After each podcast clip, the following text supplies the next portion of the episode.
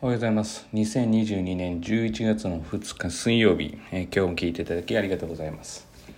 えーっとですね、まあ、近隣で言うと、広陵中学が、えー中学校3年生の実力テストがほぼ、えー、全ての教科が返ってきているので、後部に関してはですね、あの学級閉鎖に伴い、えちょっと日時がずれたというのがありまして、まだ全部返ってきていないということなので、とりあえず広陵中学の、えー返ってきた結果について、まあ、ちょっと話をしようかなというふうに思います。えまず、えこのポッドキャストでも何度もお話していますが実力テストの立ち位置なんですが、まあ、本来はですね通知表に関係がないというふうにはされているんですが、えーっとまあそれに関してはもうほぼ関係しているというふうに見てもらっていいかなというふうに思います。で実力テストと、え定期テストの違いは、まあ、実力が当然ついているか、まあ、ついていないかが見分けられる定期テストっていうのは、えー正直勉強して、えー範囲が与えられて取るテストなので、まあ、やればできるんですけれども逆に言えばやらなければできない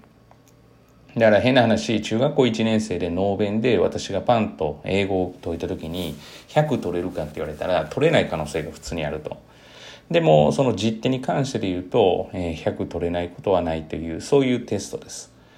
まあ、どういうことなのかっていうと、えーまあ、例えば、まあ、定期テストは取れてるんだけれども実手が取れないっていう場合は、まあ、その範囲が与えられたテストに対しては強いけれども、えー実力が要請できてない。逆に言えば実手は取れるんだけれども定期テストが取れてないという人はおそらく定期テストに向けての勉強ができていないもしくは、えーその学校の先生の、えーどういう、えー傾向かっていうようなこととかどういうことを求めて授業してされているのかっていうのを読み取れていないということだとは思っています。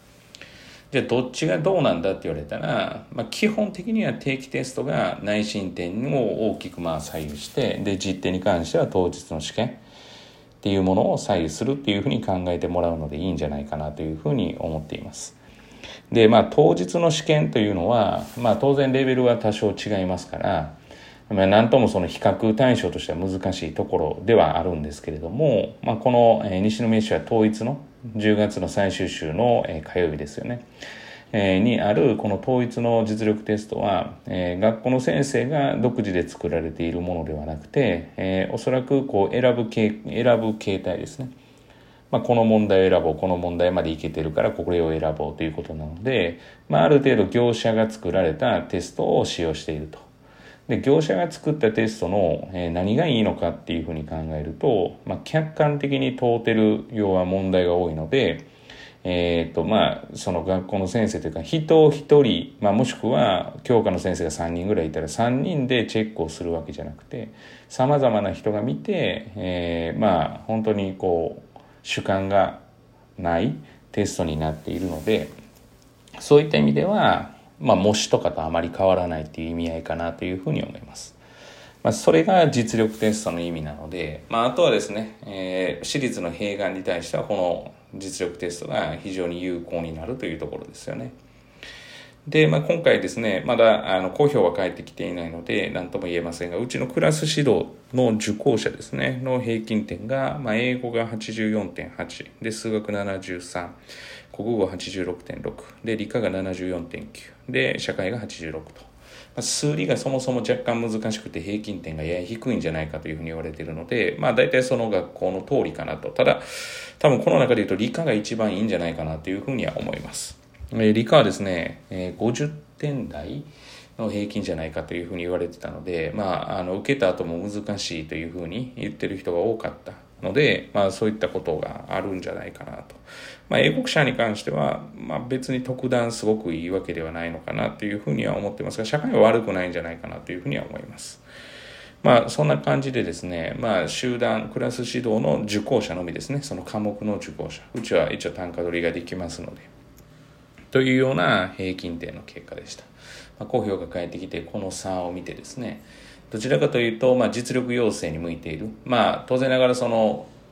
なんですかね、内申点も上げるっていうことに対しても、えーいろんな策を投じてはいるんですけど、どっちが得意かと言われたら実力要請。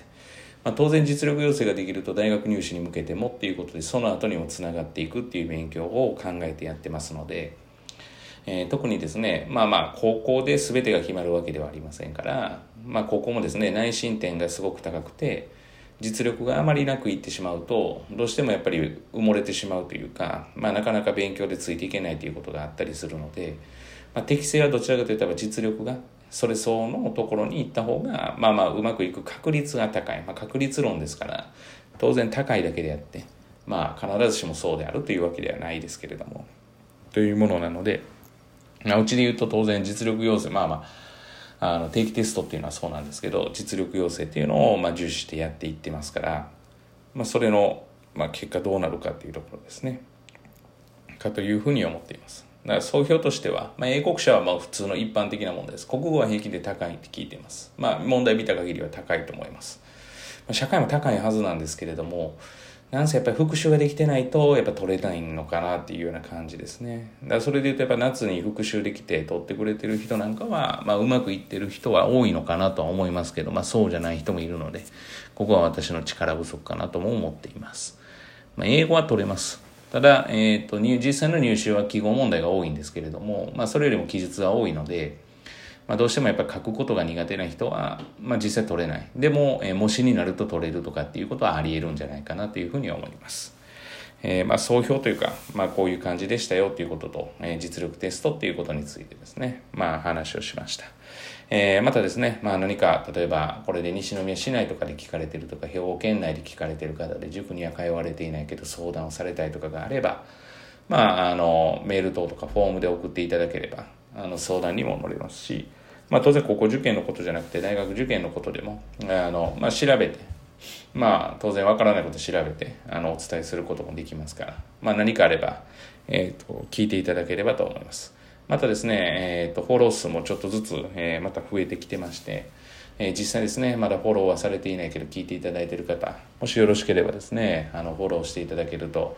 えー、どどのポッドキャストでも構いませんのでフォローしていただけると非常に、えー、私もやりがいを感じますので、えー、嬉しく思います、えー、本日は以上です。今日も聞いていただきありがとうございました、えー、本日一日がですね皆様にとっていい一日となることを願いまして